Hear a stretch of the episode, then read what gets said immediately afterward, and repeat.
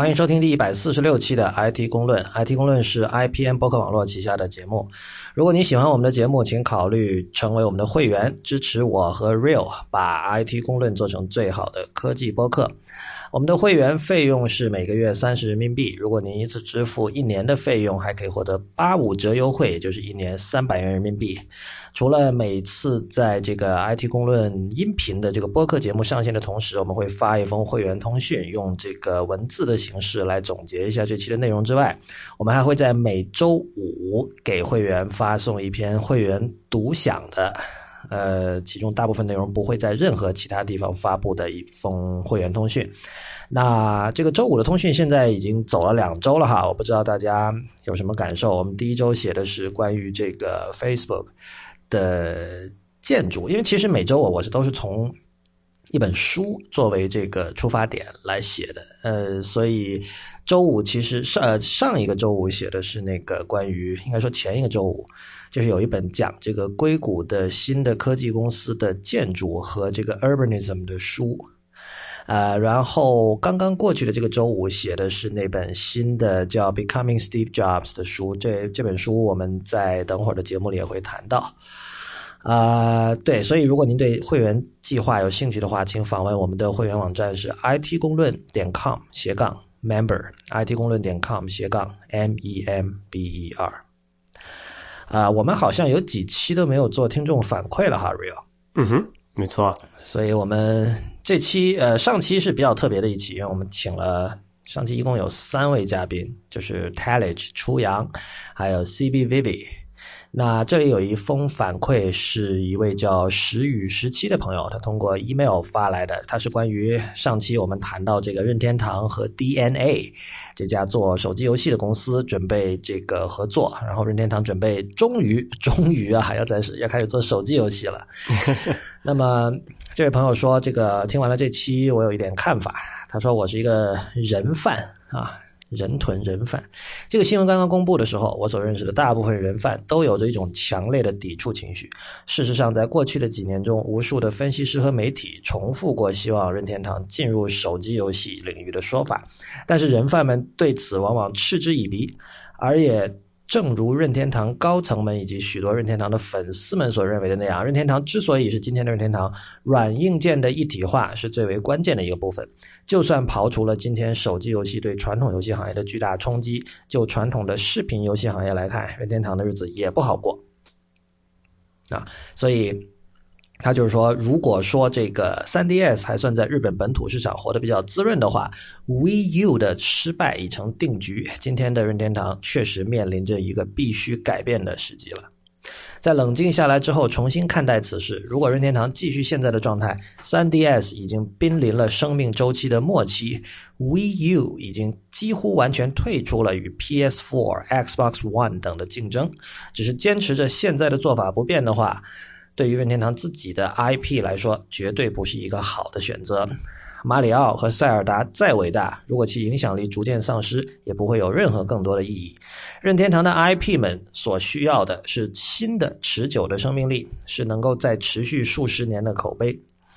任天堂内从来不缺天才，我们也几乎不用担心任天堂开发的游戏作品的质量问题。马里奥级别的作品更是游戏开发者的教科书。作为人贩，我并不担心任天堂会寻找不到自己几大 IP 合适的移动端呈现形式。从 NDS 开始积累了十余年的触屏游戏开发经验，以及从 GBA 时期就开始尝试的重力感应、无意的体感应用，还有 NDS 后期开始的很多 AR 以及摄像头的尝试。都很适合运用到今天的手机游戏开发当中来。这次的消息公布以后，许多任天堂的爱好者开始猜测各种任天堂游戏登录手机的形式。但是，我觉得任天堂所能想到的一定比普通玩家更多，因为他是任天堂真爱粉。我相信在游戏形式上，任天堂不会让玩家失望。屏幕上出现虚拟的十字键、摇杆和 A B 按钮这种事情，基本上是不可能在任天堂的游戏里发生的。到底它能给我们带来什么样的惊喜？相信答案不久就会揭晓了。然后另外一封信是这两封信刚好是针对上次的两块儿因为上次另外一块儿是我们请了初阳和 t e l e g e 来讲那个医疗设备的这个问题哈，就是苹果的那个 Research Kit。然后这位朋友其实上次给我们写过信，他叫 Olivia，然后这次他说那个他提到呃我这里有一些关于糖尿病人的设备的信息，你们也许会感兴趣。呃，接下来读一下这位朋友的信，说：“我记得当时李如一跟另外一位医学专家在，不能说另外一位哈，因为李如一并不是医学专家。我记得李如一跟医学专家在谈论便携式血糖试纸测试仪的时候，呃，李如一问，所以还是需要手动记录血糖变化或者手动输入变化的时候，那位医学专家说：是的。我想说，其实不是，我的一位非常亲近的朋友，从十岁左右就患了。Type One 还是 Type I 啊？一型糖尿病。Type One，Type One，OK，一型糖尿病，就是说要注射注射胰岛素，不吃药，一般的口服药，吃口服药的那种是 Type Two。这位朋友除了有一个你们在 Podcast 里提到的便携式血糖试纸测试仪之外，还有一个长得很像 iPad 的东西，感应着附在他身上的一个东西，而这个东西里面有芯片，塑料外壳，大概有回车键的大小，有一点点凸起。这个东西很神奇的是，并不是通过针管和他的身体连在一起，而是一种粗的塑料线插到皮肤里面。这听起来好暴力啊！就很像输液的那种感觉嘛。但其实我估计那个塑料片应该是很细的。对，我很外行，呃，我估计这个应该算是有创吧。这个东西感应着那个 iPod 样子的东西。如果说血糖超出了正常范围，就会震动发出响声，还能根据历史血糖记录预测血糖走势，非常的酷。然后最近他们还去升级了这个设备，现在还能把这个设备的数据直接传送到这家公司的手机 App 里面。然后这个公司叫 Dexcom。后来我查了一下这个公司，就是网站上有他们的那个图片嘛，确实像他说的这样。就我是觉得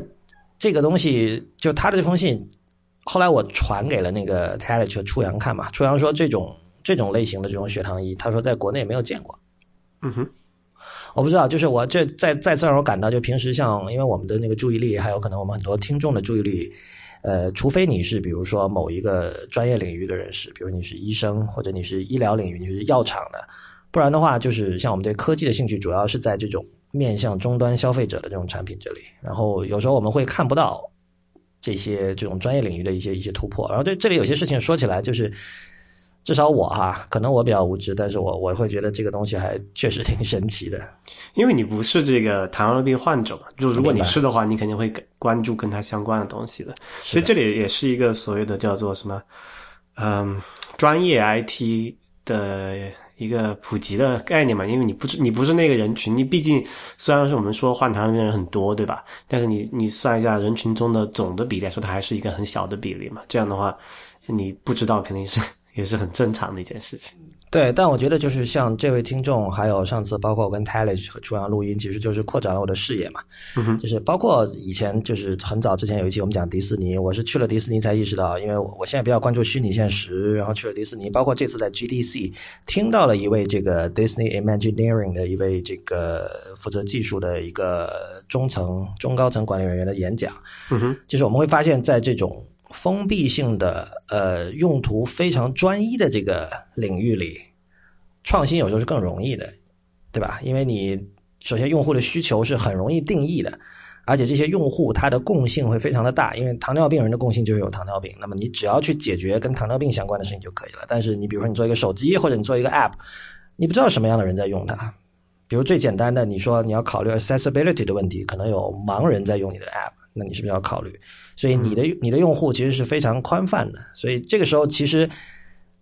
你就要做很多平衡，然后就要出现那个你以前经常说的那个最小公分母 （lowest common denominator），对吧？对。那这里面其实就是有一个权衡的问题嘛，就好像刚才前面那个反馈的时候，他提到这个任天堂以前是做自己软硬一体化，但这里就是说，没错，你能如果能你能控制的环境的变量越多，你能做出来体验会越好。但与此同时，你的这个叫什么？呃，能够触及到的人群的就会越少嘛？因为就是一个变成所谓的 niche market 小众市场。所以在我们现在这个时代，你怎么在作为一个创业公司也好，还是作为一个科技这个行业的从从业者也好，你怎么去在这两个呃是有点矛盾的嗯需求之间做一个权衡，其实是要思考的问题。就，在另一方面，其实呃，电脑或者说计算设备，或者说就科技吧，它的这个发展曲线，如果你以这个十年为单位看的话，它一直是先是比如说军方或者政府在用。然后变成这个商业客户在用，然后变成消费者在用，对吧？我们看我们看电脑这个这条曲线就非常的明显。然后最近我在网上看到一个叫我不知道念 skill 还是 scale，可能是 scale 吧，S C I O。然后那个除了 I 是小写，另外三个字母是大写。这个东西也让我有类似的感受，就是它表面上看上去很像一个在 Kickstarter 上做起来的这么的一个项目。那么它是什么呢？它是用一种叫这个。近场红外线光谱仪的技术就是 Near IR Spectrometer，呃，它去探测你身边所有的东西的这个里面的分子结构，然后它可以告诉你这个东西是用了什么样的，有什么组成部分。这样，比如说你这个你去找那些，比如你的沙拉或者你的一碗面里边有多少卡路里，用这种东西就可以帮你测出来。然后，那当然现在你知道，所有的东西跟所有东西都可以通过各种蓝牙、WiFi、乱七八糟技术互联嘛，所以。这些数据就可以被呃你的手机的上面的 App 检测到，然后传到云端。然后这家公司是一家在特拉维夫的，就是在以色列那边的一家公司吧。然后他也讲了，他说这种技术其实之前一直是存在的，就就像比如说早年的电脑，我们都说像个房子一样大，像后来就变成那个可以摆在桌上一样，就是这种近场红外线光谱仪用它来测试分子结构的这样的一种一种。技术之前是存在的，只不过它可能是一个很大的机器，而且很贵，就只有这种研究机构才能够用起。他们现在就把它做成了一个像一个 U 盘那样的大小，所以以后说不定能做到手机里面那么大小。对，所以就是说，其实大量的，我觉得科技的这种消费者化是一个一条主线吧，就包括我们现在讲的很多智能家居里面涉及的很多技术，可能都会是这样。所以电脑等于说是扮演了这种科技的消费者化的一个先驱这样的角色。没错。对，说到这里就可以提到那个《Becoming Steve Jobs》这本书了哈，就是 Real，你看了没有？啊，我还没有，最近比比较忙。OK，就是它是一个，你知道我们上一期还是前一期讨论这本书的时候，当时我说，呃，有一种苹果的现任管理层想把想为乔布斯怎么说啊，就洗不能说洗白，但至少是说把他的这个证明嘛。对，把他的公众形象给扭转过来的感觉，就是想告诉世人，他其实不是那么坏，不是那么性格乖张。但是我读了之后发现，这个判断是错的。就是就是，虽然你看到在这本书出来之前，像 Eddie Q 还有 Tim Cook 都在公开的场合，分别是 Twitter 还有接受采访的时候，去很明确的说了他们对于 Walter Isaacson 那本所谓的官方乔布斯传的不满。但是其实这本书。呃，绝对不是一本洗白的书，因为我自己对他对这个人最感兴趣的那段时间，就是他在 Next 和 Pixar 那段时间，就是他他不在苹果的那那十二年，从大概一九八五年到一九九七吧。没错。那你我所以我是先从那段开始看的，然后我发现，哇，这个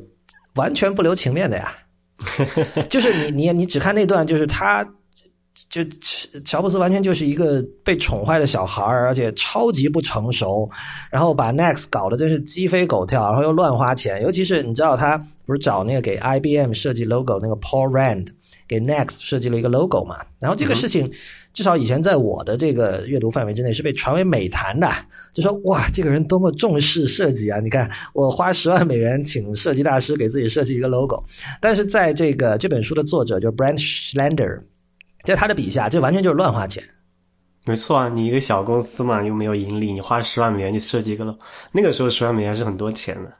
对，而且他一开始他那个序言他就讲，他说那个第一次他去采访乔布斯的时候，那时候他就已经开始搞 Next 了。然后他们谈了，就当然这个乔布斯很拽嘛，他一进去他就说这个，他说你你你新来的吧。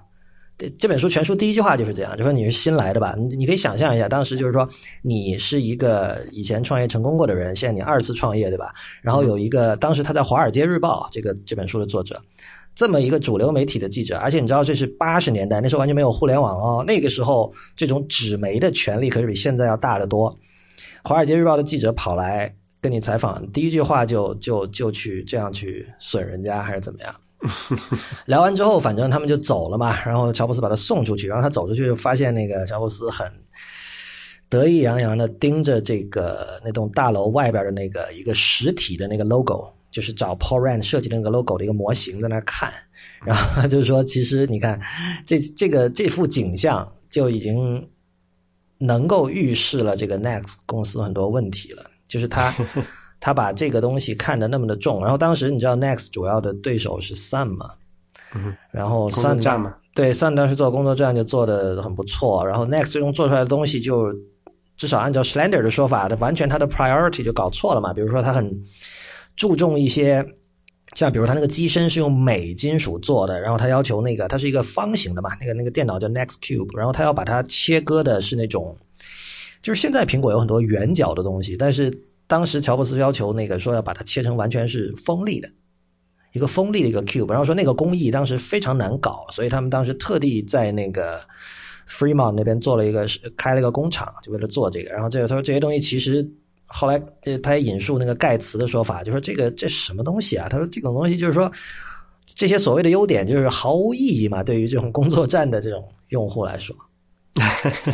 所以所以就是你你如果只看那一段，就他完全把乔布斯批的。一文不值，但是他的，我觉得他的一个很大的好处，就是因为这个人，首先他跟乔布斯年纪差不多，他们是同一年从高中毕业的嘛，然后他是那种同时也是经历了一九六零年代洗礼的人，所以他整个人，他们两个在精神气质上会比较接近，而那个 Isaacson 是一个，就首先你不觉得，你上次 Real 你也说过了，他不懂电脑，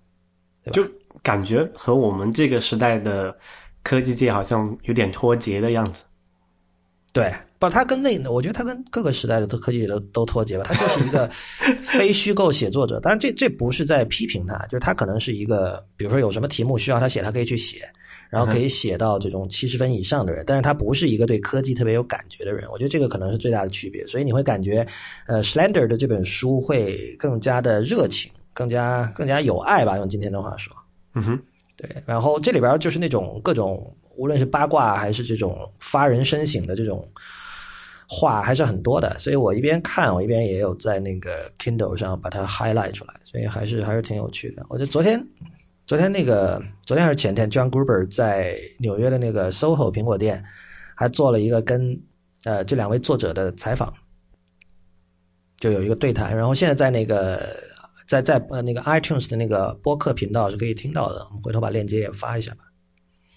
所所以这本书其实它的意义就呃，我之前看了一个，就是也是一个介绍吧，就是这个节选为这个书上市造势的一篇文章嘛。对，就是说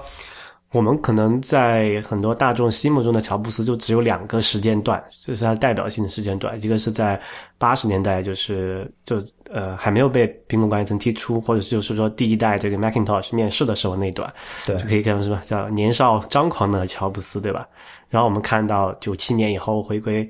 苹果，然后带领一支苹果走向今天辉煌的乔布斯，我们看到他两人生最得意的两个阶段，对吧？但是我们又看他人生最没落的那么十二年，所以这本书其实是对这个人这这么这么十二年的成长是一个很好的注解吧？我觉得。对，不过有几点哈，第一，他不是只写那十二年的，就是二十一进入二十一世纪的乔布斯，他也花了很多笔墨。然后另外一方面就是说，呃，乔布斯在 Next 的那段时间绝对不是不张狂。就是那段时间，他他很失败，就从事业上来说很失败，但是他绝对是并不是说一个，就是他的张狂可能比在早期的苹果的时候有过之无不及，因为那时候他已经，就是他他有那种复仇心理嘛，因为他被苹果赶出来，然后他他是那种就是他我一定要向你证明，只有我才能做出最好的电脑这样的，而且这件事情真的很复杂，就是我觉得，呃，任何人都不能指望说我可以通过。读一本书就完全了解这个人，因为呃，你比如说 Next，呃，从如果作为一个商业记者、一个商业作者的角度去写，那段是属于失败的。但是我们也知道，比如说这个 World Wide Web 是 Tim Berners-Lee 用 Next 电脑开发出来的，然后。比如说，在电脑音乐就学院派电脑音乐的领域，当年 Next 是一个非常重要的机器，因为它它在技术上确实走就是领先 领先业界多少年嘛，这不是乔布斯当时喜欢说的话，后来也喜欢说的话。所以所以当年就是就现在我们用的很多这种呃，比如电脑音乐领域用的软件，以及呃都是在当年那个时代用 Next 开发出来的。而且我用过 Next 的朋友都说，就当时他们的感觉就是这台电脑就是非常非常的先进，但是巨慢。然后这个感受其实跟很多人第一次用，比如说十点一还是十点二时候的 Mac OS Ten 是很一致的。没错，因为这个 OS Ten 是也就十点，可能四五以后才开始，就算是比较好，就呃运行起来比较流畅吧。我觉得要到十点六，就是六是第一代，等于说不加所谓不加面向消费者的新功能嘛，只是修 bug。嗯，对我我应该是从五呃十点五的时候用的，觉得还可以那个时候。OK，有一个问题，嗯，这这本书它里面就是说，因为苹果开放了很多他们的高管给他采访嘛，对我想问，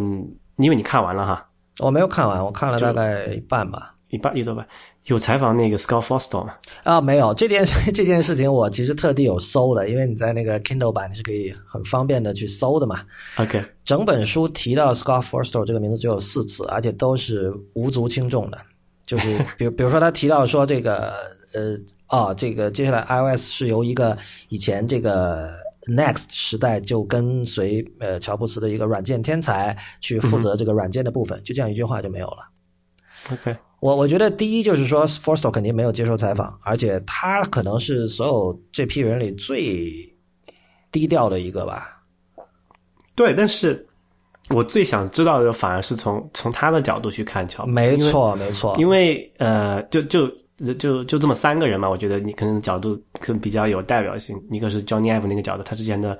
呃呃报道里面已经有提到过呃几次了。然后 Tim Cook 他肯定以后可能会出本书之类的，或或许能看到。但 Scott Forstall 我不太清楚以后还有没有机会能够从他嘴里听到这件事情。其实工程师那一路的有很多人的话都会很有意思，像这次呃，Schlender 有采访到那个 Jean-Louis Gasset，那么他这个人是后来就做了那个 BOS，就是 BEOS 的那个法国人，然后他、他其实是在最早八十年代就跟乔布斯在苹果，然后到那个时候他们俩就互相很不爽对方的，而且 Gasset 也不是那种省油的灯，就他说话也是很冲的那种。然后那个按照按照 Schlander 引述乔布斯的说法，乔布斯干脆干脆就说 Gasset 是 pure evil，就是他原话是加引号的。然后有有采访这个人，包括有采访那个那个 R.V. Trevanian，那也是就是在 Next 做了二十多年，而且整个这个 macOS Ten 最早都是他负责的一个，也是一个软件天才嘛。然后就是说像 Forstall 还有像 Craig Federighi 这种人，就是这种人你你们我们都知道他是在 Next 时代就就在 Next，就是他有在 Next 工作，但是对。后来，现在等于说他们都是，或者说进入二十一世纪吧，或者二零零七年以后，他们都分别在苹果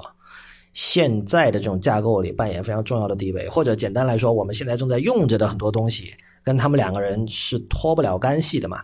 所以，我觉得 Forstall 最适合的就是他可能再过一段时间吧，能够写一本类似像那个那本叫什么书啊？呃，Revolution in the Valley，对对对对对，就是啊，这有一个那个叫 folklore 点 org，就那本书内容，其实在 folklore 点 org 上都可以看到，就是当年最早的那批软件神童就怎么把 Mac 做出来的时候，里面有很多，包括什么这个现实扭曲立场这种话，都是那个时候出来的嘛，也都是那个叫啊 Andy Hertzfeld 想起来了，Andy Hertzfeld 技术的这样的一个东西，我觉得 Forstall 就很适合写那么一个东西，然后另外。就很奇怪的，就是我我一直说在那个 Next 上你可以看到很呃不是，我一直说在那个 Cover 上你可以看到很多 Next 时代的八卦嘛，就是其中有一条说那个在 Next 工作是怎样一番感受，大家可能觉得这知乎题啊，不过千万不要把事情搞反了，应该是 反反过来说是，就是先是 Cover 上有说在干什么事情是怎么样一番感受，然后知乎的这个可能负责内容运营的人把它学过去的，那。就有很多这种 Next 的老将出来回答嘛，其中有一个我一直很喜欢的 c o r a 上的一个人叫 Paul King，他现在是一个神经科学家，然后他正职是在 Facebook，然后同时他有一个另一重身份是个学者嘛，但是他当年就是 Next 的员工，还就包括他在内的很多人都不约而同的提到说，就当时 Next 的工作环境对于工程师是多么的好，因为就是都是最聪明的人，嗯。而且就是说，有无数的创新，无数的创造，而且就是说，乔布斯非常敏锐，怎么这个又那个的。然后，而且就是你在这些 Quora 上的讨论串里，你看到的这个情况和 Slender 这本书里呈现出来的又是不一样的。比如说，那边有人提到说，呃，Next 当时有一个创举，就是说我们的这个工资的这种呃设定。不是按照传统的方法做的，它就分成两档。就比如说你是所有的工程师都是同样的，比如说是我记得是五万还是七万五美元还是怎么样，就是而且所有这些工资是明摆着写出来的，所有人都可以查到别的人的工资，你知道吧？然后这件事情在那些前 Next 员工他们在 Quora 答题的时候，他们就把它当成一个很革命性的一个创举嘛，就显得就很公平啊，你知道吧？而且就是 敢为人之先，对。但是在 Slender 的笔下，就这完全是个灾难，好吧？就是。而且首先就是乔布斯自己是一个出尔反尔的人，就他他并不是说他好像说大家都很公平，但是其实里面有很多不公平的细节。这个你去看 Slender 的书你就知道了。而且后来就是搞了一阵子，发现这种做法还是行不通，后来就还是给放弃了。所以你你如果把这几份文本，就你像 Slender 的技术，Slender 也是同时代人哦，他跟乔布斯一路过来的，属于那种经常会去乔布斯家厨房跟他聊什么商量未来大计的人哦。但是他所呈现出来的这副风貌和比如说前 Next 员工呈现出来的是这么的不同，所以我觉得你把这几份文本去对比阅读，才有可能就是尽可能的逼近乔布斯或者苹果或者 Next 的一个真相吧。嗯哼，所以推荐大家去看这本书。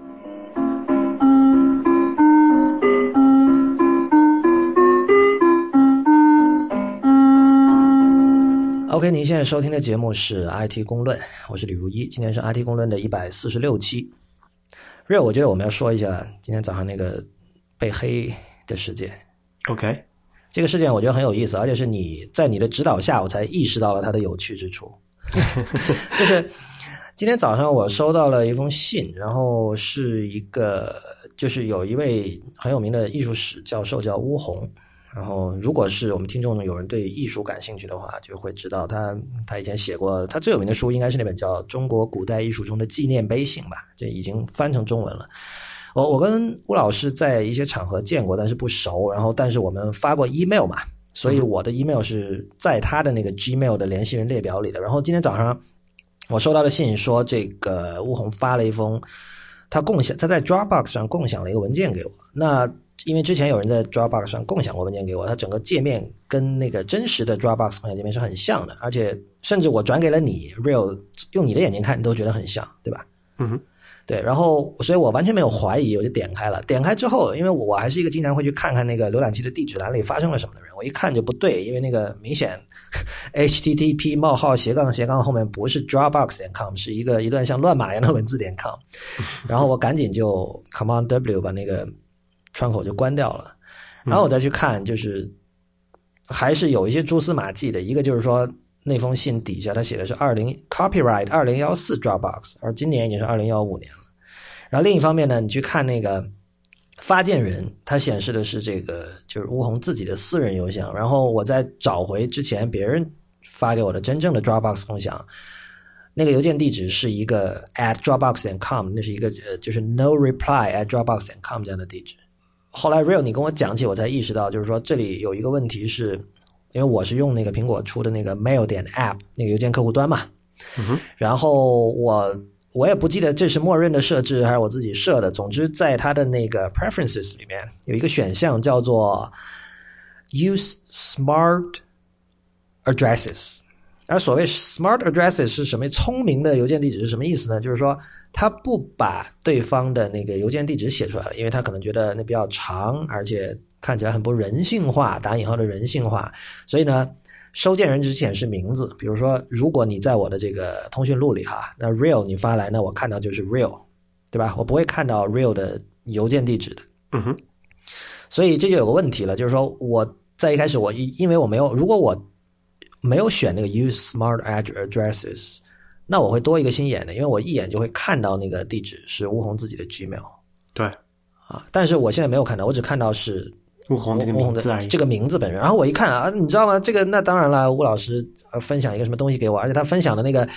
文件的名字还叫 contemporary art 点 PDF，那刚好吴老师的工作跟 contemporary art 有很大的关系，所以我觉得嗯，我要看一下。所以这这是一个包含了社会工程学的一个一次骇客事件，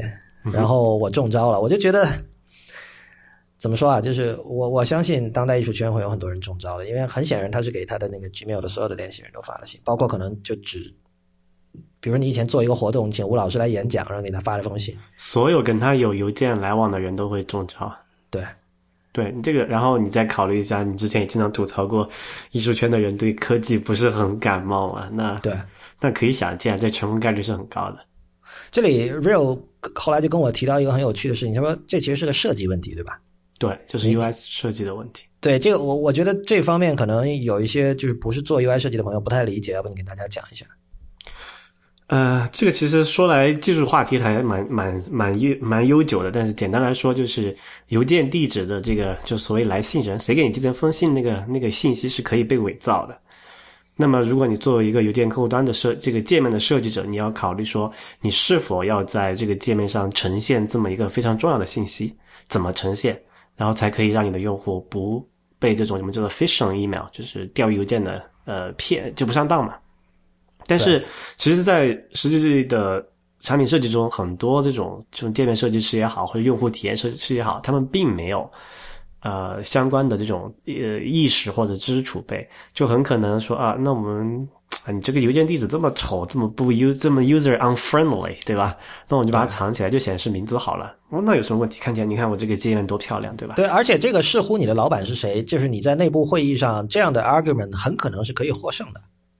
我我我我我我我相信绝大部分时候都是会这样的，都是会被就如果是从一个产品经理的角度，或者是从一个设计团队的角度去出发，肯定会被会被这样弄的。只有当你这个当你这个公司对安全足够重呃怎么足够重视，然后会有专门的人做这种叫做 security addition，然后会去审核你每一个设计中间可能。潜在的安全隐患的时候，才会有人提出来哦，你把这个藏起来，那会不会被使得用户更容易被钓鱼邮件呃伤害呢？对吧？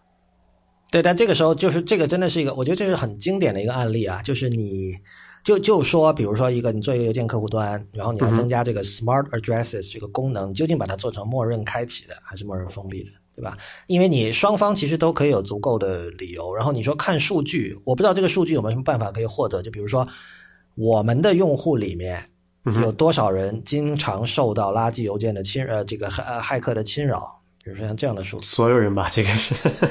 对。然后就是说，同样了，就是像刚才讲的，如果你的用户是一个很好定义的很窄的用户的话，比如说你是做医学的，然后你你的这个用户是病人或者说是某一个特定的人群，然后你可以做一个 profile，你可以说这些人他们可能不是那么 tech savvy，他对技术东西不太懂。嗯哼。但是我觉得哪怕是这样，可能都会团队里都对啊。像你这个例子就是啊，你你算是一个在就绝对是 above average 的 tech savvy 的人了，对吧？不是，我就是说啊，就是他们会说技术不懂的人，你更加不要暴露 email 地址给他了呀。所以我觉得这个这个确实这不是说呃这个设计好还是不好，我觉得这个这个真的是很很难判断的一件事情。而且很多时候你无论做了怎么样的选择，你都很难说比另外一种选择更好。我觉得，嗯。没错，但是所以你会怎么选？如果你是 CEO，然后要你来做这个选择，你会怎么选？那我还那我这么一个 安全意意识这么强的人，肯定会选择更安全的设计方案。就不是说不是说这个有了这个安全设计方案，你就可以避免或者杜绝。当然，这个呃，你的用户一定不会，他就会看懂这个邮件地怎么回事。但是起码给了。呃呃，那些那些在意这种事情的人，有那么一个机会，能够更能够留意到这么一个小的出入，然后呢使得他不用不用那么受骗嘛。对，而且我我我刚才你在说，我脑子里在想，我们如果现在开会啊，有多少人会这个？比如说，他为了要把 Real 干掉，我太讨厌 Real 了，我要把 Real 从这个组织架构里剔除，他有无数的这个反论可以来说的嘛。就是说，他说，你看现在大趋势是大家都要把网址隐藏起来，好不好？你说这个什么最新版的 Safari，甚至连这个顶级域名之后的部分，它都默认不显示了，对不对？然后有很多这种浏览器，甚至干脆就是说，你不要以网址为中心，然后说，哦，这我们有什么数据说中国用户有百分之多少，他们哪怕去百度，他都是先。就他们从来不直接输入网址，所以就是说，它像网址啊，像 email 地址这些东西啊，本身就是反人性的，所以就是你不要再，你怎么能用这样的设计去迫使大家去看那个 email 地址呢？然后你这边就会说哦，但是这个从 security 的角度说怎么样怎么样怎么样，就是这我觉得这事儿，我我不知道会争出什么样的结果，可能没有什么结果。有嗯，这个不会有结果啊，一般都是呃对用户体验不那么友好，但是可能对安全有一定呃保证作用的那种特性，最终。呃，从大的趋势来看是会被那些用户体验派干掉的。那最后的结果肯定就是以啊某些用户所受到极大损失为代价的嘛。这个时候，反正他的损失又不是你的设计师的损失，对吧？关你什么事？所以这件事情，怎么讲呢？安全就是有代价，就是一个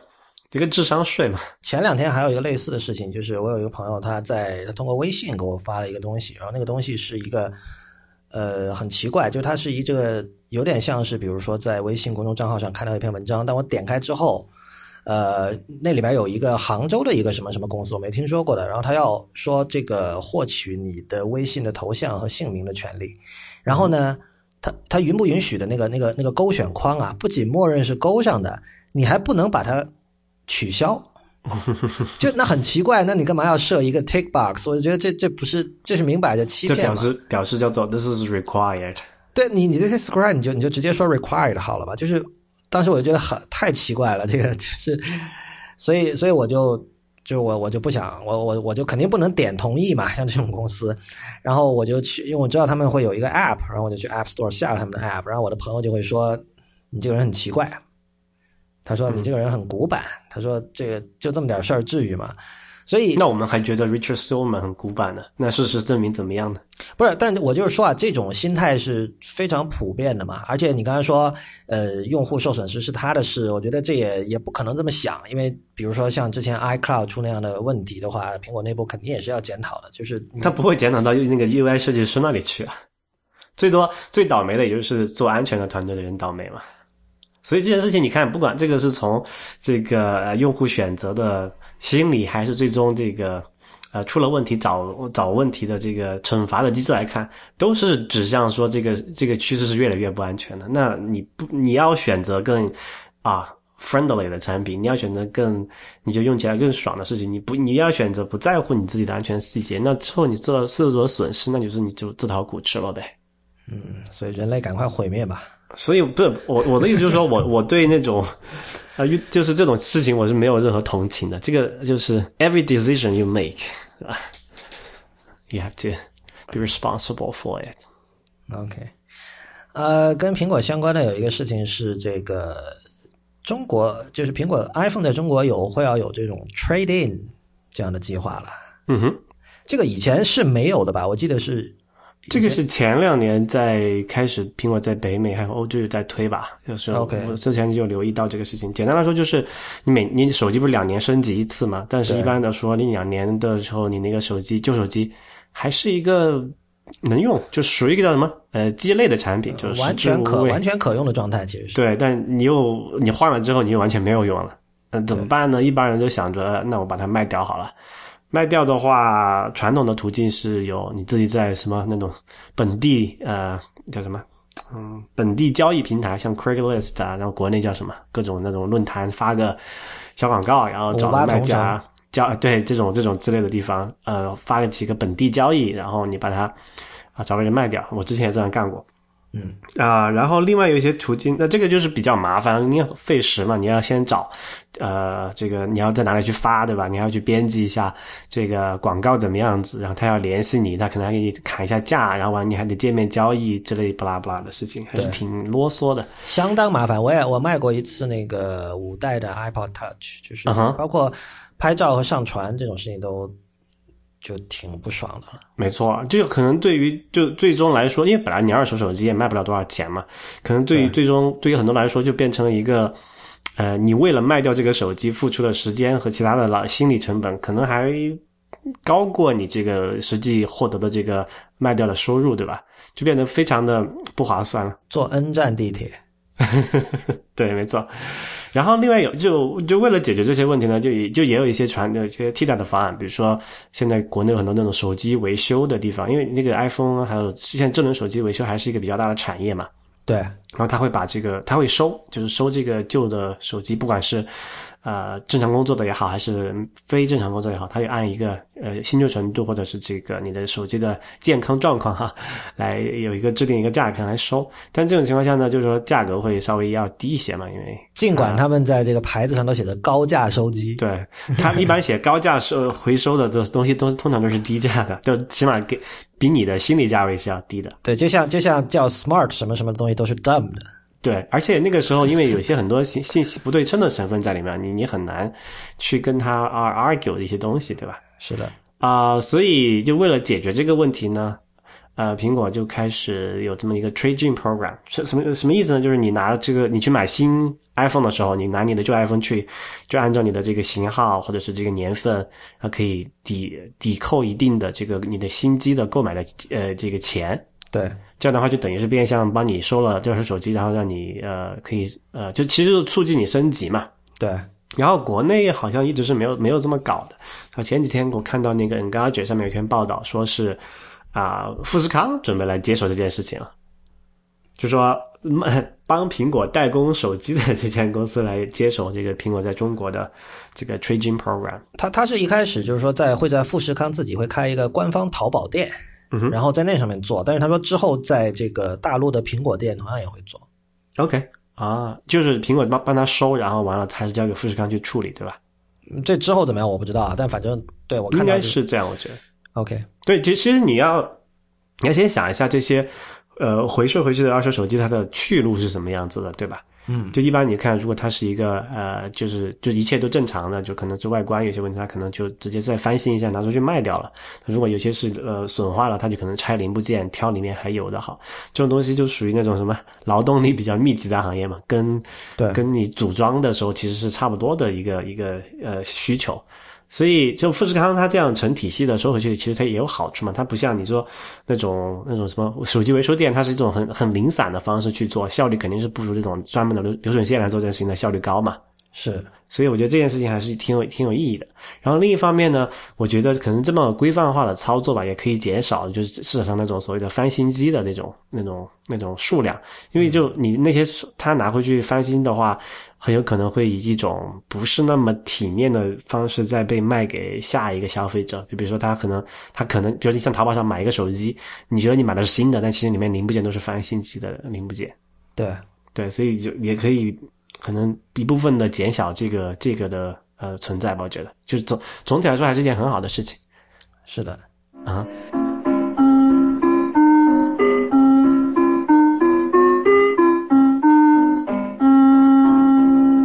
你现在收听的节目是 IT 公论，今天是 IT 公论的第一百四十六期。今天我发现跟这种呃网络安全或者说网络不安全相关的事情还挺多的哈。这个就发生了好多事。然后 a r e a l 我听说你听了这个上一期的太医来了，就上一期太医来了是一期特别节目哈，因为太医平时是周二上线，然后这个周五他们有一期，因为最近出了一个突发新闻，然后他们紧急录了一期，是关于百度和这个中国福建莆田的这个所谓莆田系私营医院之间的事情。然后 Real Real 你听了好像是很有感受，我听说。对，就是如果大家没有听那一期，我就先简单说一下这个事情怎么回事吧。就是莆田系，就之前我们都知道，百度上面有很多存在什么虚假医疗广告嘛。然后莆田系是他们百度的这个什么虚，也不叫虚假吧，就是这种呃存疑的呃医疗广告的投放，就是广告主。然后据说那天就是至少呃，我从那期他也来听到消息说，就百度有四分之一的收入是来自于这个这个这个体系。嗯。然后前几天他们就说这个体系要跟百度，呃，死磕了，就说你因为那个百度竞价排名的规则，逼得他们这个医院的这个呃，就是推广的成本变得非常高了。对，这样的话他们就做不下去嘛，所以他们要要跟百度，就他们要团结起来抵制百度这个竞价排名的一些具体的规则还是价格还是也好。然后嗯，但是百度那边态度也很强硬，就说百度我们要整治这个。呃，这个什么不正之风，对之类的这种事情嘛，啊，然后这件事情就让我想起了很久之前我们提到过呃呃一个相关的事情，就说我们老是在讲这个谷歌和苹果在这个呃个人信息这个领域上面的区别，就说呃有有有这么一个论调吧，起码。就是说，嗯，因为谷歌是一个靠卖广告为生的企业，然后它的本质是。卖你的信息去换钱了，对吧？对，就是说你不应该把你的个人信息、隐私的数据交由谷歌来保存也好，或者是经手，就是呃这种东西。然后，不过插一句哈，就是说这不这不是矛头直指谷歌啊，因为很多公司都是这样的。Facebook 对对对，像 Facebook 也是这种，就是我是说，呃，你看它的这个公司的盈利的模式是否是主要以销售你的个人信息为代价呃为主的，对吧？像那种以凡是以广告。啊，为生的公司就基本上逃不出这个模式。是，然后我们在想，呃，今后的一个趋势就是说，我们这些智能设备会越来越涉及个人健康啊那些更加私密的数据了。然后这个时候，就你作为一个消费者，你就要选择啊，你是否愿意把你的数据交流这这些以销售你的信息啊过活的公司。然后这就让我联想到这个百度跟莆田系这么这么一个事件哈。百度为什么要选择在这个时候跟莆田系死磕到底呢？就我有一些什么脑洞大开的一些想法，我们你有一些你有一些 theory，你有一些理论，这明显都是叫什么？这就是简直就是简直就是阴谋论了。但是可可以可以可以讨论一下，我觉得。那我们看最近的一个事情，就是苹果它发布了这个 Research Kit，对吧？对。然后我们当时起码到目前为止，我没有看到对这个事情有比较负面的评价了。因为他这个不可能啊！你这个 你再怎么想，你也没办法去，对吧？这完全就是一个积功德的事儿嘛。没错，就是这件事情在 PR 的这个，就是说，在这个人品攒人品这件事情上，对苹果来说绝对是件大好事。因为你看不到这件事情它的坏处在哪里，起码对，就呃，因为你可以，就至少你可以很。啊，不管是从这个做 research kit 这帮人也好，还是做这个医疗行业的这个一些研究人员的从业者的他角度来看也好，这绝对都是一个往就是呃，就带领人类在健康研究这个东西往前走了一大步的这么一个东西，对吧？然后我就在想。那百度为什么突然现在想要做做掉莆田系？他是不是，比如你可能想着说李彦宏是不是受感看了这个苹果做这个 research kit，觉得哎呀再也不能这么猥琐下去了，要做一件对人类有意义的事情。那我们先从砍掉这个虚假医疗广告开始。这个我觉得想的有点远，我我我。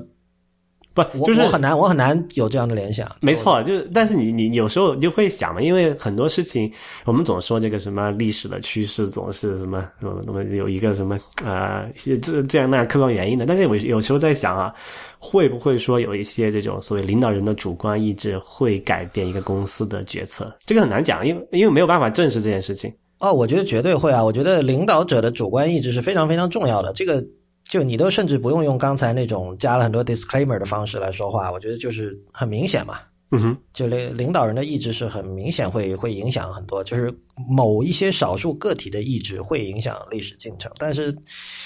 因为你你刚才说那个，就是我谁也没办法证实，也没办法证伪，所以就除非他自己说出来讲，但是我觉得很很不太可能了。不过你继续说吧。OK 啊，刚才那个就是就脑洞大开的时间哈，但是我们其实从。客观的形式来看一下，其实还是挺有挺多事情可以值得值得思考的。先先还是先讲一些背景的吧。我们知道那个百度其实在中国的 BAT 嘛，百度、阿里、腾讯三家里面，在移动互联网这一块是走的最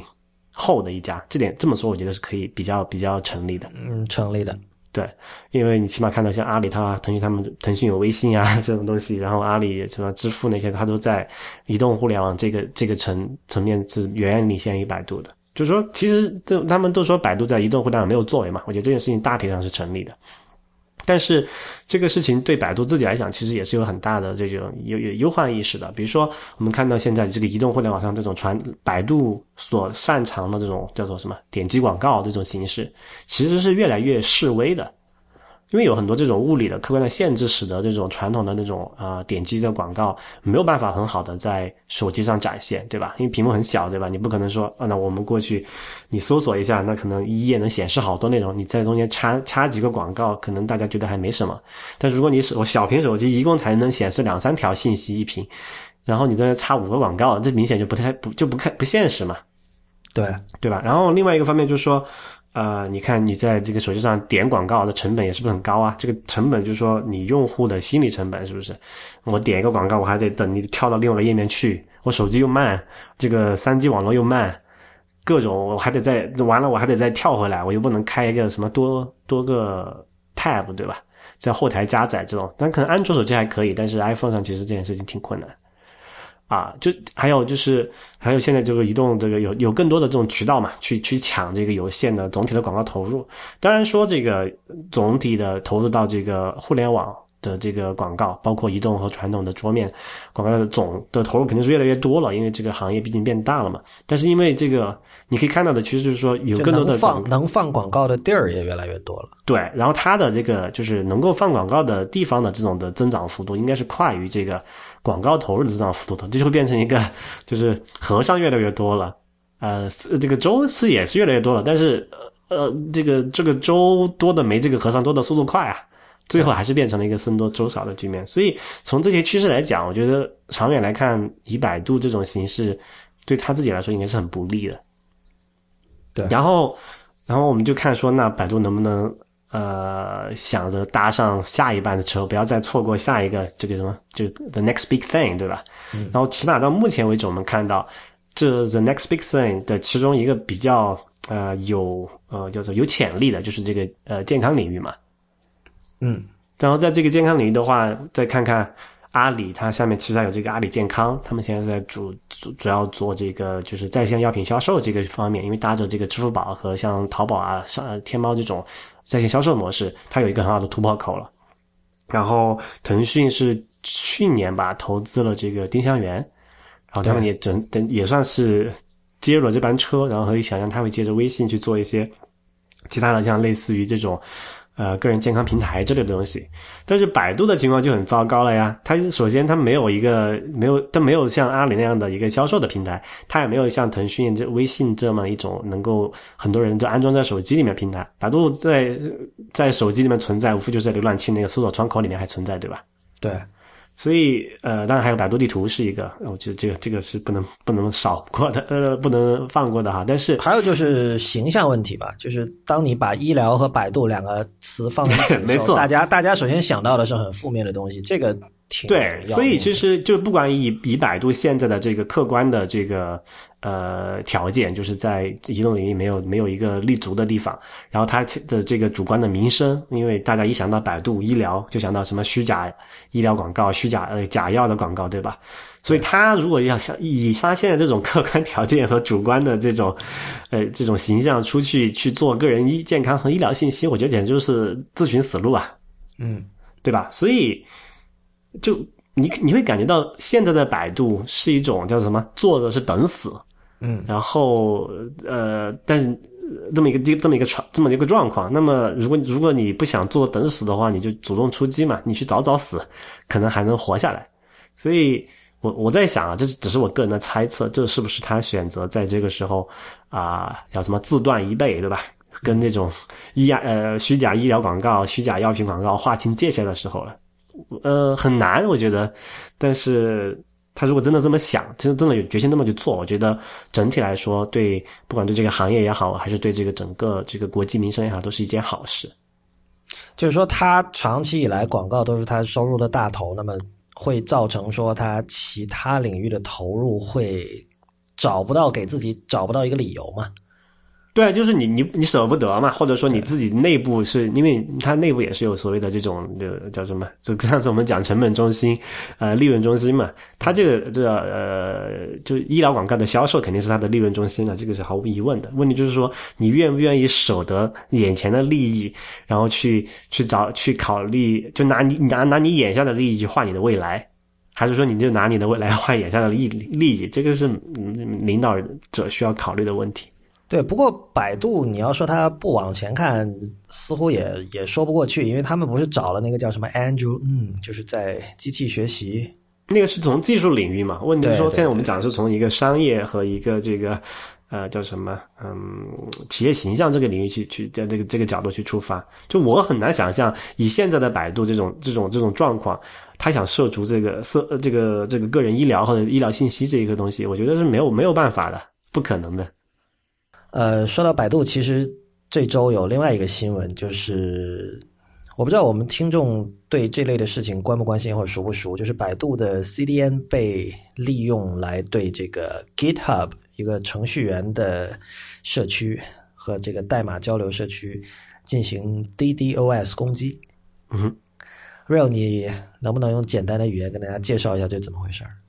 嗯，简单来说呢，就是呃，大家可能知道，网站那种做统计的时候的话，它会在那个网页上面嵌嵌入一个一个 JavaScript 的代码去统计有多少人访问这个网页，然后这个网页停了多久这种事情，对吧？嗯，百度也有一个类似的这么一个工具，叫做百度什么什么什么站点分析吧，就忘忘了它中文名字叫什么了。OK，然后它里面就会有这么一段这个一个脚本，然后你的很多网很多网站都会在它的那个网页上嵌入这段脚本，然后来统计这个访访客的信息嘛。然后这段脚本呢，它会在你打开任何一个剧就连接到这个脚本的网站都会加载。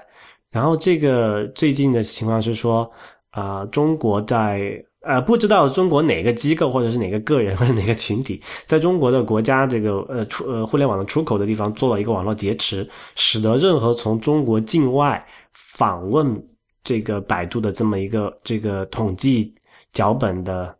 时候会被篡改掉。呃，然后篡改掉的这个脚本呢，会会不断的去访问 GitHub 上面的某一些这个呃呃页面，使得呃 GitHub 他们不堪重负，从而停止服务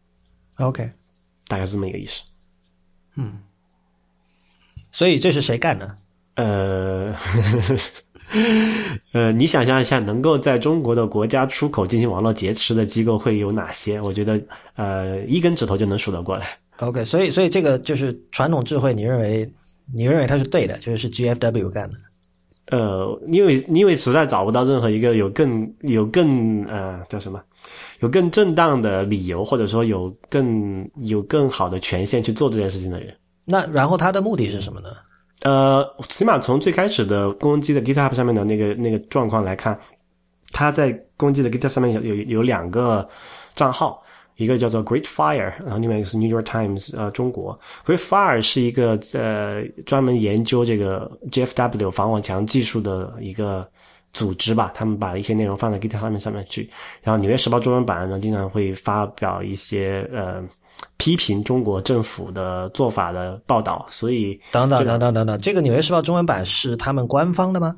对，没错，没错。啊，所以《纽约时报》中文版官方在 GitHub 上有个页面，这有一他他们有一个账号会放一些内容，对，哈，这个这个我我不知道，真的不知道。嗯哼。可是其实这个 Great Fire 其实这个事情还挺挺有意思的。Great Fire 他们有一个策略叫做 collateral damage，叫做、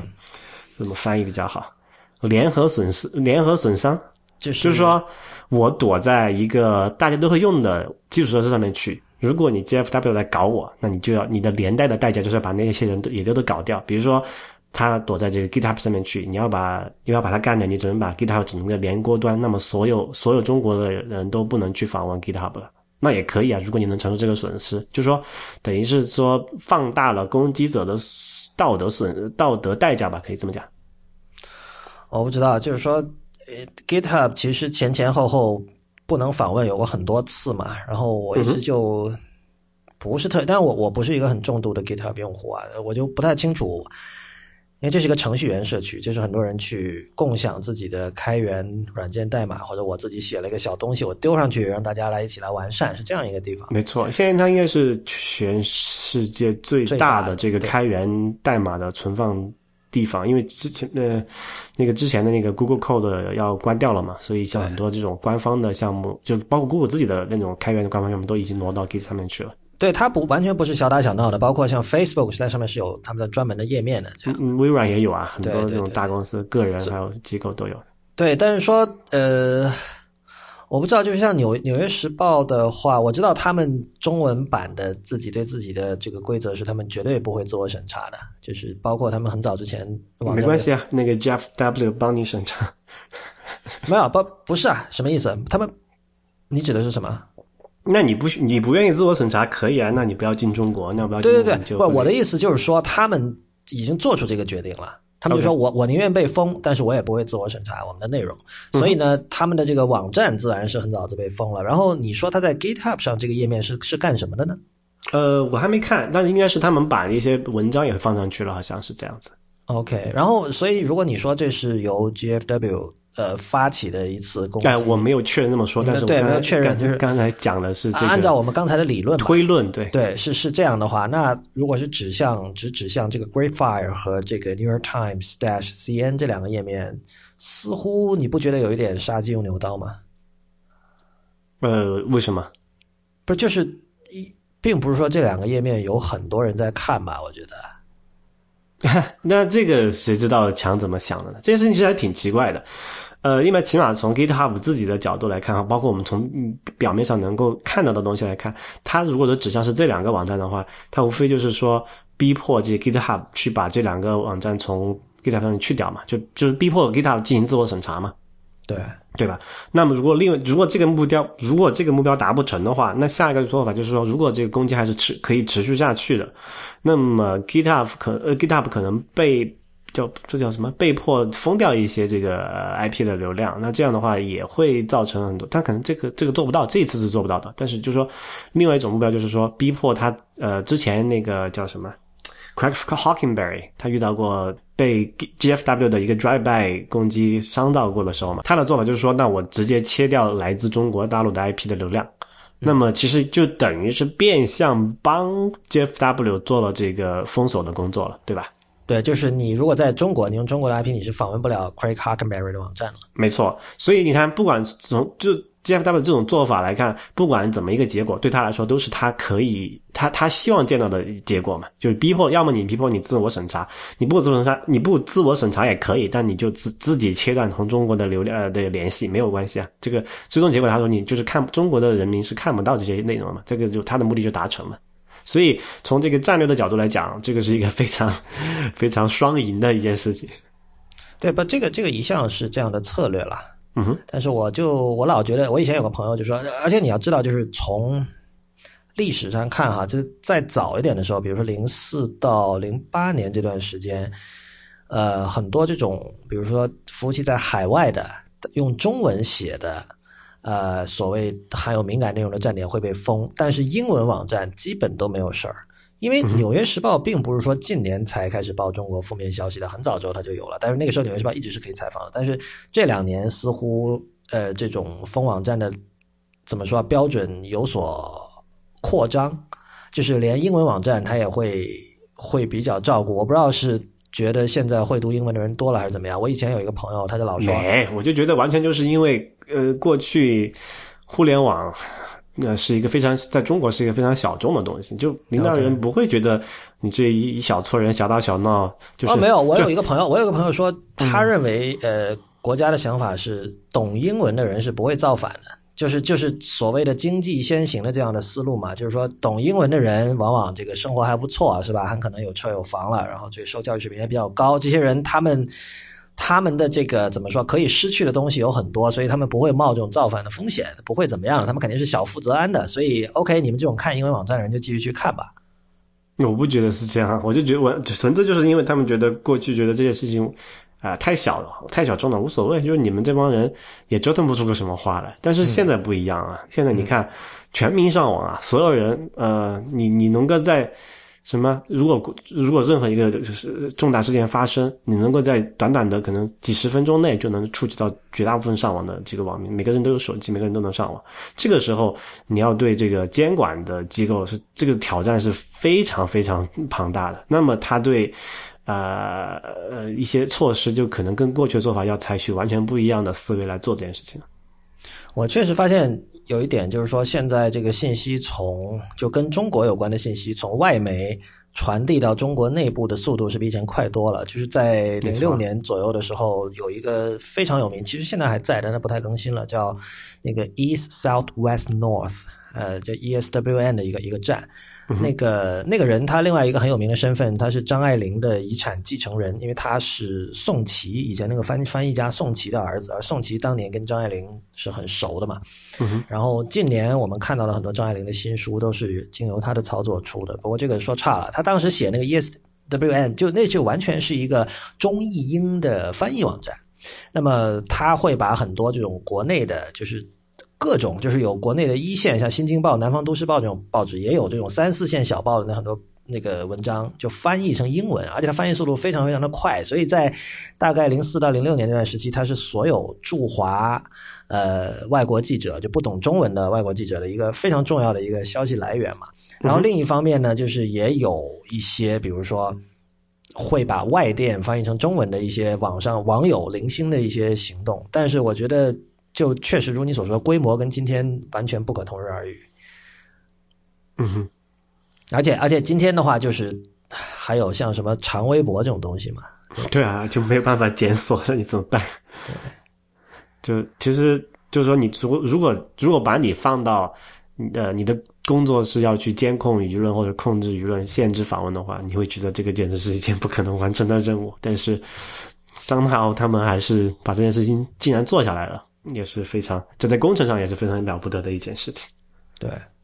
啊，我们虽然用很冷静的。这个语气在说这种话，其实我们内心是很愤怒的哈。大家不要认为我们是站到审 审查审查者的那一边。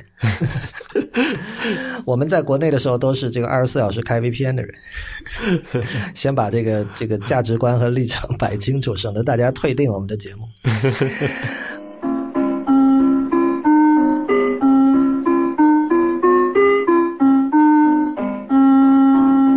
好吧，您现在收听的节目是 IT 公论，今天是 IT 公论的一百四十六期，由李如一我和 Real 为大家主持。刚才我们提到了一下 Facebook，其实本周可能最大的一个新闻就是 Facebook 的这个，他们一年一度就是很多这种一线的科技公司每年都会开开发者大会嘛，像 Google 有这个 Google I/O，呃，苹果有 WWDC，然后 Facebook 也有自己的开发者大会叫 F 八 F eight，然后你知道为什么是八吗？这个数字哎不知道哎不知道哎，我很好奇。哦，你也不知道？OK，我也不知道为什么叫 F 八 F 八两天，然后我我看了。Zuckerberg 那个主题演讲，然后还有第二天有一场关于虚拟现实的一个演讲，因为大家知道 Oculus Rift 现在应该叫 Oculus VR 这家公司现在是 Facebook 的了，所以呢他们也来讲了一下。Zuckerberg 其实他给了一张图哈，我觉得他他把这个自己的这个路线图还描绘的挺清楚的，他就想就是说，因为 Facebook 就是讲分享嘛，什么所有的人都要连在一起，然后就互相分享来分享去。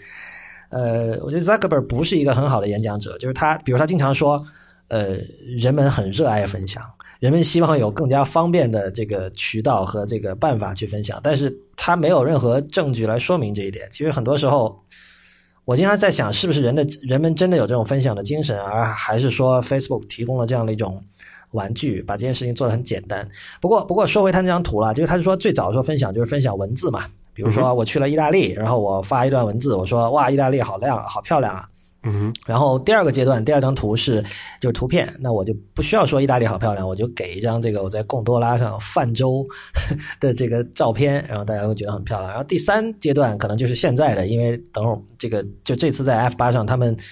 Facebook 说可以，你可以把这个视频外链嘛。就是很多人在 Face Facebook 上分享视频，然后你现在可以把它链到别的网站，比如你自己的博客上。那么 Zuckerberg 说第三阶段就是视频，然后他给出的第四个阶段就是就是 VR，就是呃在这个遥远或者不那么遥远的未来，大家在 Facebook 上分享东西就不再是用像什么视频、图片这么土的东西了，就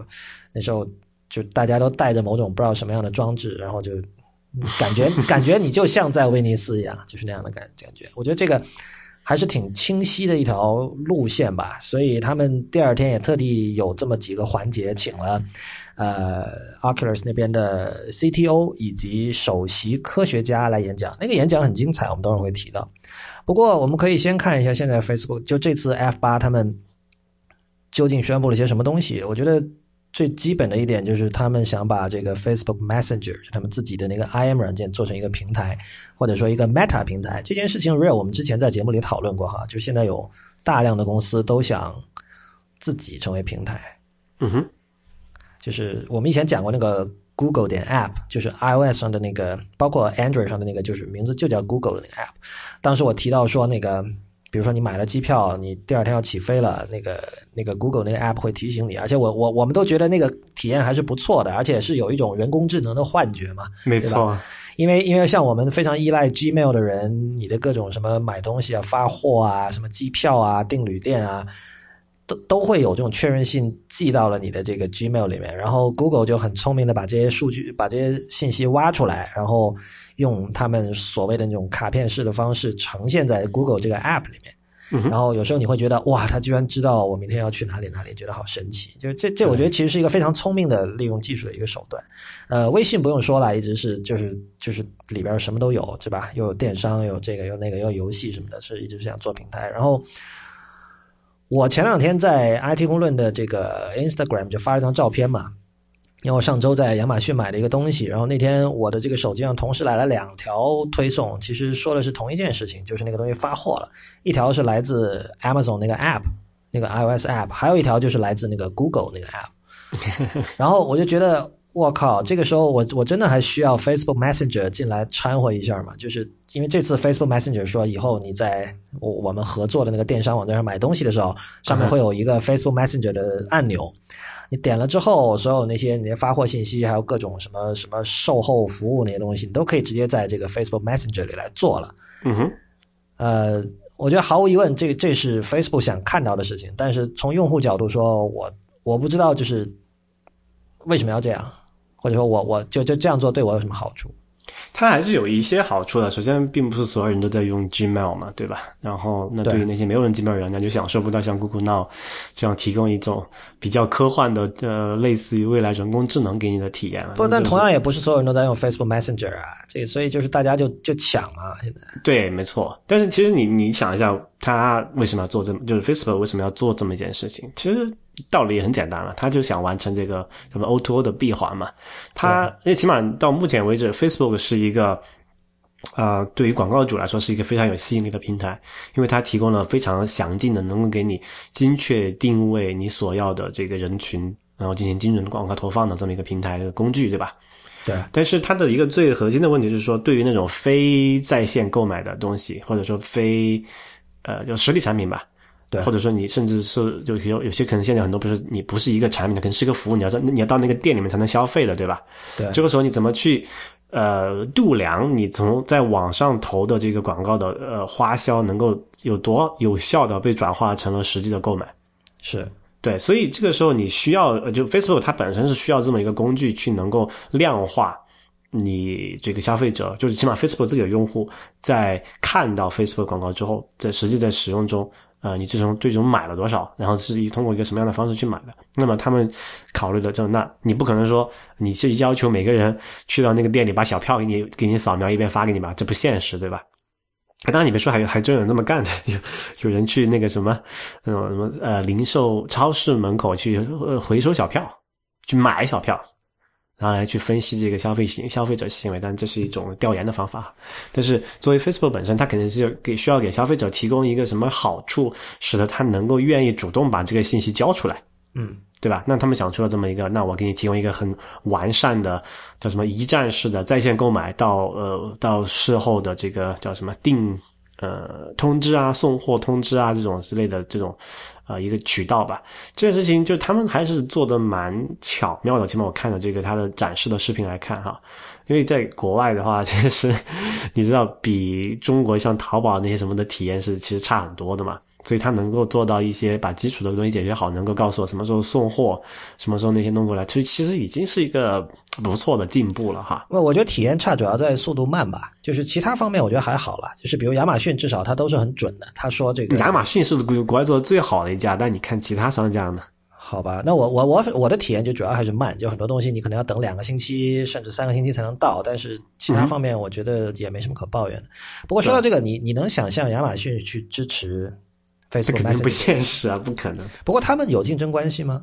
你说哪哪两个有竞争关系？亚马逊去支持这个 Facebook Messenger 这个功能，就以后你在亚马逊买东西，你可以去 Facebook Messenger 去去。当然了，这这这人家就直接把亚马逊把自己的信息卖给就就就开放给 Google 那个什么 Facebook，他肯定不会这么干的。对，就如果是这样的话，最终局面可能就是都是一些小的电商平台在支持它。就是那种不具备亚马逊这种技术实力的公司，他可能会选择去依靠这种大平台，像 Facebook 这种平台去做一些改善自己用户体验的事情。当然，商家自己也可能要，他也愿意这么做啊，因为最终的结果就是说我能够很好的度量我在 Facebook 上面投放的这个广告，这个什么 ad impression，最终能转化成多少购买啊，他也愿意拿这个信息啊。商家是就小小小商户是愿意做这件事情的，我觉得，嗯，对吧？好吧，嗯，如果你要说。Facebook 想把自己做成 Meta 平台哈，他们就做微信嘛，不是他们做的还真挺彻底的，就是可可不可以说那个 React Native 也是试图在这方面就跟这这一块的战略有关？什么意思？因为 React Native 不是它其实是脱离了这个苹果提供的那个工具，然后来让你可以写 native app 嘛？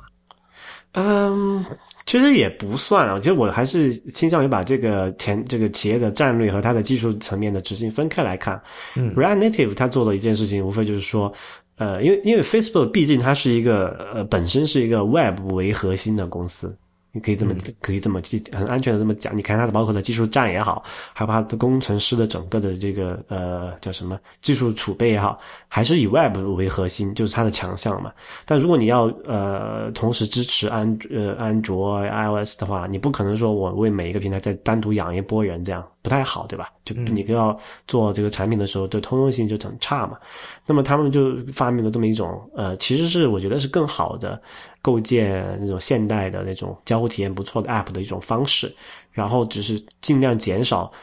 呃呃，依赖于原生平台的部分，这样的话对他们做跨平台的事情是有好处的。对啊，对啊，所以就是嘛，我就觉得他是有组织、有预谋的想这个每家公司每就是有能力做这件事情的公司都在做，像 Google 也还在做这件事情嘛。他们的很多这种 App，它也不是说完完全全全部用 iOS 的，像 Object C 这样来写，它可能有一些像 Java 有什么 J2 Object C 这样一种翻译过来的东西去做一部分。这个在。啊，最新的这个 Inbox 这个 App 就是一个很好的体验嘛，它的那个核心的业务逻辑是通过 Java 翻译过来的。然后 Facebook，但它它没有那么高调嘛，就像非就像 React Native 已经是一个包括你们内核恐慌都会专门去讨论的一个事情了嘛。因为它确实那个在理念上是一个比较划时代的东西吧，我觉得。对，确实是挺挺好的，而且你能很清晰的感受到它比现有的这种方案是有一个呃具有里程碑式的进步的这么一个产品，所以。这个时候，那没办法，你肯定不能。不是，我觉得就是这个怎么说啊？Facebook 的这个居心，这个居心是非常非常明显的。包括这次那个，他不是出了一堆这种其实很无聊的，就做这种什么 GIF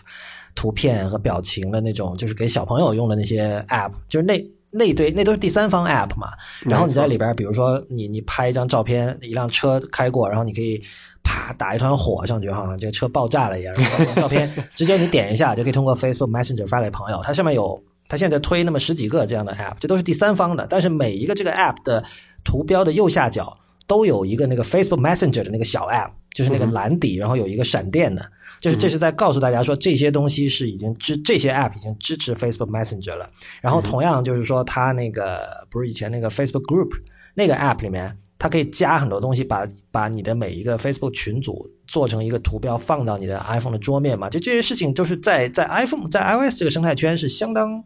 奇特的，你知道吗？就是它毫不掩饰，就是自己想成为一个，就是在 iOS 这个平台上成为一个一个另外一个叫 Meta 的平台这样的一个野心。没错，其实这件事情对 Facebook 本身来说，还是叫做可以用这个叫什么？啊，涅槃来形容不不不夸张了，因为就在移动互联网崛起之前，在社交这一块，Facebook 是绝对意义的，就是老大，没有任何没有任何质疑的。但是你发现到了这个移动的时代，它。变成了一个图标了，对吧？那就它比之于其他的那个什么像 WhatsApp 那些竞争力，也好像没有特别强到哪里去，就才会导致像后来的这种各种各样的什么 Snapchat 的那种出现嘛。嗯，这个时候其实它还是它的那个地位还是蛮紧张的，就你是在沦为了一个 App 和其他 App 之间竞争而已，没有太大的这种决定性的优势，对吧？对，所以它现在可能就起码我们从这次 F 八的这个会议来看。就似乎他是找到了怎么去重新构建他那个过往在桌面时代庞大的啊坚无不摧的这种大帝国的这么一种方法，那就是建这个 Meta 平台嘛。不是，当然这个方法的第一步是是买了，就收购了，对吧？现呃那个时候就可能是一种所谓防御性的一种一种策略吧，就那个时候也没有想好，也没办法，你别人有也有很方便的方法去构建一个呃社交网络出来，就通过这个手机的地址栏嘛。通联系人通讯录这个方式就可以建出来。那我之前构建的那种所谓的我自己的那个 wall garden，你们好像没有什么特别的强强项了。那他我们的那个时候最合理的做法就是什么？那如果你不能干掉对手，你把它买下来，对吧？少一个对手总是好的。所以，然后他这次又把这个平台搭起来之后，就等于说他不用再去担心会再冒出。就如果他这个野心最后被他实现了的话，他就不用再在以后担心说后来又冒出一个什么新的呃平台出来挑战它的地位，因为。你把这个平台做成一个开放式，就不叫开放式吧，就是一个 Meta 平台之后，那每之后那些新就是后来的者，他可能会权衡说，那我要不要自己重新建一个呢？还是说直接接入 Facebook 这个平台就好了？对，这个这个时候其实就有一旦有这个选择的话，那 Facebook 能都就有筹码了嘛？他的筹码就是说，那我加强我这个 Meta 平台的这个吸引力。对吧？就好像过去一样，他之前在桌面时代也开放过他自己的平台，然后有很多像什么 Zynga 这种公司在那个时候也火起来了嘛，对吧？对，就其实就他就说我把我这个平台做的足够有吸引力，使得新后来的开发者选呃会选择依附我这个平台，从而实现一个双赢，起码在初期是双赢，就是说你开发者获取了这个庞大的用户群，然后我自己又获取了这个平台的这个稳稳健性，对吧？呃，这这构成了这么一个双赢的局面，能够使得我自己可以到不败之地。而不是说啊，像后来开发者都会作为，那我们去做一个跟 Facebook 竞争的东西，就这种思维就不一样了，对吧？对，所以我觉得这个是一个挺挺大的一件事情，但是它最后最终能不能做得成，我觉得还要看执行了。对，这这周其实事儿挺多的。那个，其实，在 F 八之前，他就宣布说，在那个 Facebook Messenger 增加了这种付费的这种功能嘛。这个功能可能呃，就是我呃翻译成中文的就就是微信支付了。微信支付对，然后这个功能其实之前 Snapchat 也有做，然后就是叫什么呃 Snap Cash 是 Snap Cash 对对，就是我现在发现，其实这种就简单的这种支付啊，其实已经成为一个。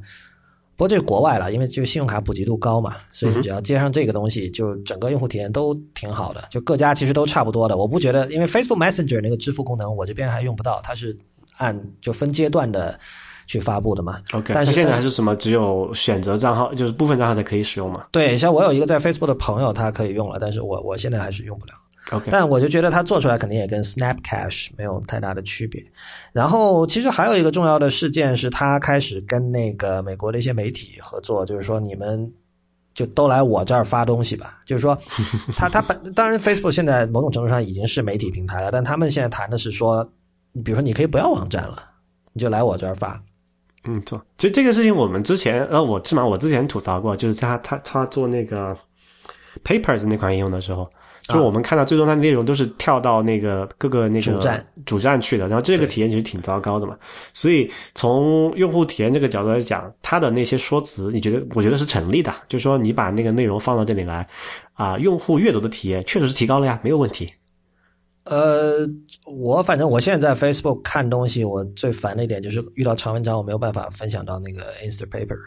它没有那个按钮，对吧？对它，它它的，我觉得它是最典型的 Word Garden 了吧。然后就关键是在在在他那个至少网页版里读东西，包括在他的那个 App 里读东西，都我觉得谈不上有什么用户体验。唯一的用户体验，就他可以说的是，对于那些不在乎阅读体验的人，我不跳出去，这算是一个好的用户体验。我觉得这个 没错。不，但其实这件事情我们是可以讲的，因为这个跟呃跟我们做播客也有点关系。就是比如说，我们知道国内很多做播客的朋友，他们。呃，并不觉得自己有必要有一个网站，确实不，确实不必要有啊。所以这个就涉及到那个你说不是 necessary 的一个东西，对，没有不，这个就是涉及到像那个 Craig Ma 那天在 Twitter 上，Craig Ma 以前是在 Flipboard 工作嘛，后来他写过一系列关于这个数字出版的文章，很有名，大家可以去 Craig Ma 点 com 点 com 去看。嗯，那么他在 Twitter 上问他说，有没有可能未来出现这样一种局面，就是说我要做一个媒体。我已经不需要有自己的网站了，就我我只要生存在像 Facebook、Twitter 或者不管什么未来会出现的东西，包包括 Snapchat 这种媒体在中国已经出现了呀。对啊，就微信微信公众号嘛。是我当时在 Twitter 就这么回复的，他没理我。呃，但是就是说 他不懂，不是这个就是就是。我我其实觉得这不是不可能的，因为就是说，这其实问题是在于你的基础设施交给谁去做。但是你比如说，你看这种传统的纸媒哈，嗯，它也不是说自己开印刷厂的呀。像印刷这种基础设施，它仍然是外包出去的。没错。然后现在我我们我像你我属于应该说属于 old school 的思路，我们觉得一定要有一个网站，这样我们可以有更好的控制。呃，我们不用把很多这种主权去让给这个平台方，对吧？让给像 Facebook 或者什么。然后，但是但是这个这个，我完全可以想象一个未来，就是这种思维已经没有任何意义了。我我总是觉得很歉疚，因为你我都有很多朋友，很好的朋友在 Facebook 上班。大家不要觉得我们是在攻击你们，就这个我我这件事情，我觉得就很荒诞，就是有很多。一流的头脑，就是以前不谁说的嘛？现在全世界最优秀的头脑都在计算怎么卖广告，说这个是一件很悲哀的事情。我觉得这确实是一件很悲哀的事情。我不 你在说木瑶？木瑶啊啊，木瑶对啊，木瑶也算吧。不，但很多嘛，就是这你知道，像 Google、Facebook 这种都是靠广告大户嘛，就是他们确实他们的核心部门，他们有相当多优秀的人就在算怎么怎么卖广告。Facebook 是一样的，所以有时候我会觉得这是一种。呃，和魔鬼的交易，就是我我不知道有多少在 Facebook 工作的朋友是有在想这个问题，就是我觉得这个事情没有什么好想的，现实就是这样。如果不卖广告，怎么活下去？如果不活下去，或者说这么多人怎么做？就这些东西怎么做？谁来做？对吧？或者说有多少 Facebook 的员工，如果他不是在 Facebook 工作？他根本就不会用 Facebook 的任何产品。那天那个 Twitter 上同样有一个人问，就是说，他说你怎么去判断你什么时候用 Facebook Messenger 发消息给朋友，什么时候用 iMessage？你就是你脑子里有没有这么一个一套标准？后来我就回答我说，我的标准是这样的，就是 Facebook Messenger 是只跟在 Facebook 上班的朋友交流用的，然后微信是只跟那个只用微信的人交流用的，然后 iMessage 是所有其他。所以我我这边有个有另外一个 data point 哈，就是，呃，系里面那种同学啊聚聚会啊，全部都是在 Facebook 上进行的。然后平时就是私交不多的情况下，都是都是就通过那个 Facebook 来联系的。但是如果私交不错的话，就如果他是用 iPhone 那就是 iMessage 了。但如果他是安卓，那么再想办法。再想办法，通常想到的是什么办法？那无非就是说 WhatsApp 这些东西啦。现在没有人发短信啊，这个是这个。我我觉得这个事情真的是一种 cognitive load，就是你如果都用 email 就不用想了嘛。现在你还 email 体验很糟糕啊。我知道啊，但就是说，不过你刚才说那个私交不深，我觉得很有趣。这就意味着，其实，在 Facebook 上都是一帮酒肉不是不是酒肉朋友，就是就是私交不深的人嘛。没错啊，我觉得就是这样子。但我知道也有人是那种，就当然他属于那种比较呃比较审慎的用户，就是他规定了我 Facebook 上只加亲朋好友，所以那种比如说网上，那他那个 Facebook 还能看，他那个用户体验对多这个看情况，这个看情况，每个人社交圈子不一样了。比如说他，我我不管他跟社交圈子怎么样，他如果他那个 Facebook 上面只加亲朋好友，我觉得这个东西这种是用不下去的。呃，不一定的啊。这个，比如说他好友都是教授，比如这是一个大学教授，然后他的，对吧？然后他爸妈刚好又不用，这很难说的。大学教授之间互相都不不鸟的好吧？好吧，我觉得是这样子。OK，你你继续。我觉得我们可以说一下那个虚拟现实那部分了。就是这次呃，在这个 F 八的第二天，他们请了呃 Oculus VR 的那个 CTO 叫 Mike Schroepfer 和他们的首席科学家叫 Michael Abrash 这。两个人，然后他们他们两个人是两个人讲一场，然后先是 CTO 讲，然后是首席科学家讲。我当时的感觉就是这两个人的演讲能力都比那个 John Carmack 要好太多了。你能做到 C 字头的话，管理技能可能是要高于你的这个呃业务技能的。啊，我讲错了，那个 Mike Schroepfer 是 Facebook 的 CTO，然后 Carmack 是 Oculus 的 CTO，呃，Carmack 也是 C 字头嘛。我不知道啊，就是说，因为我我们看过，我看过去年呃，Oculus 在他们自己的开发者大会上 Carmack 的演讲，以及今年他在 GDC 就是游戏开发者大会上面的演讲，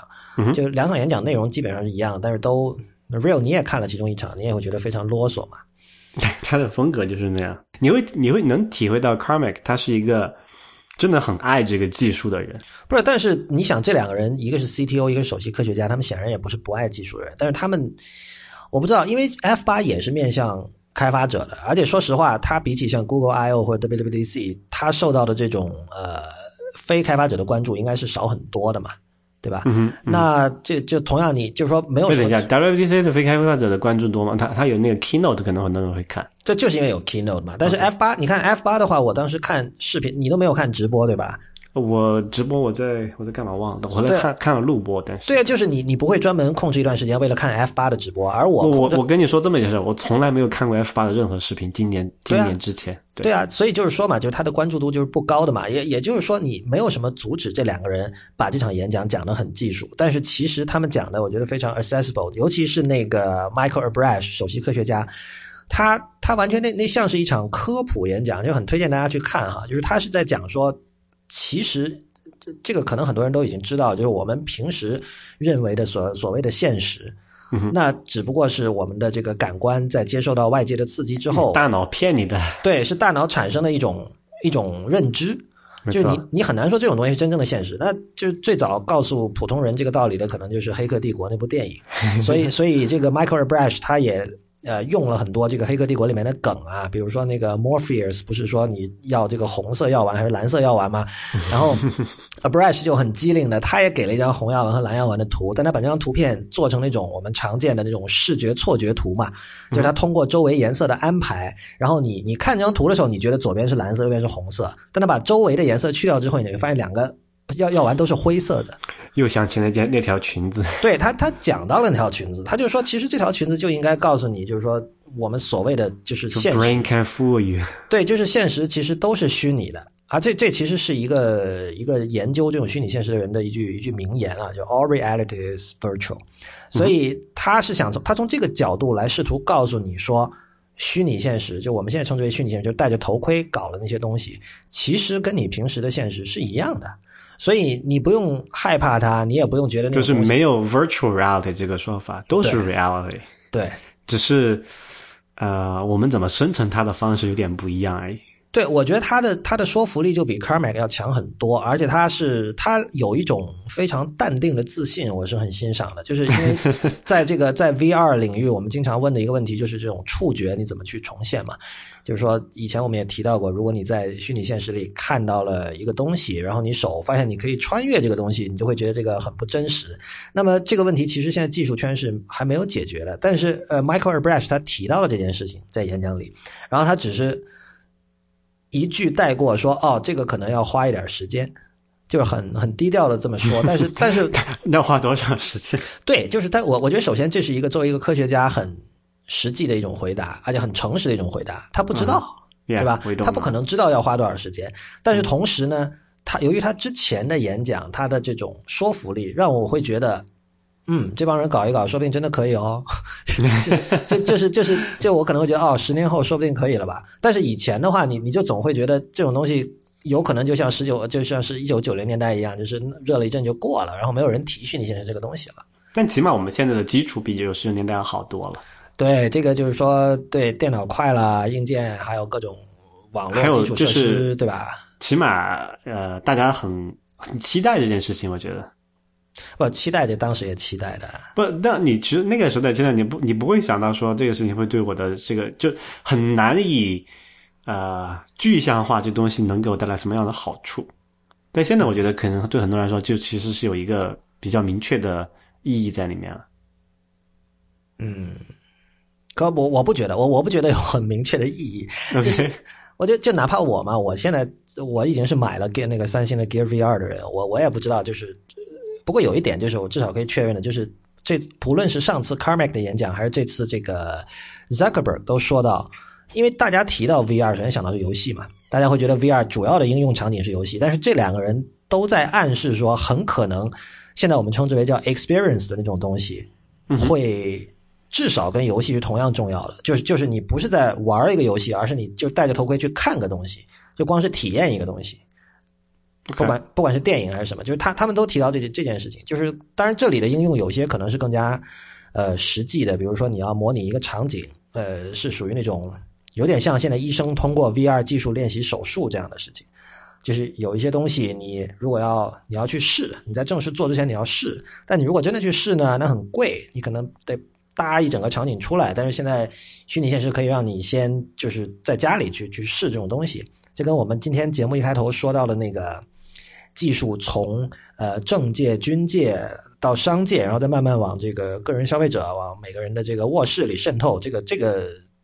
逻辑链条是一样的，是一致的，对吧？哼，所以他们有展示说，呃，他们现在的进度或者有什么想法可以，呃，没有没有，这个这个其实是让人就是有一点不放心的，因为这个还是只是就泛泛而谈，就是明显。它呃，Oculus 就是它的那个现在叫 Crescent Bay 嘛，就它那个头盔是不断的有在进步的，这个所有人都看得出来。但是就是发货日期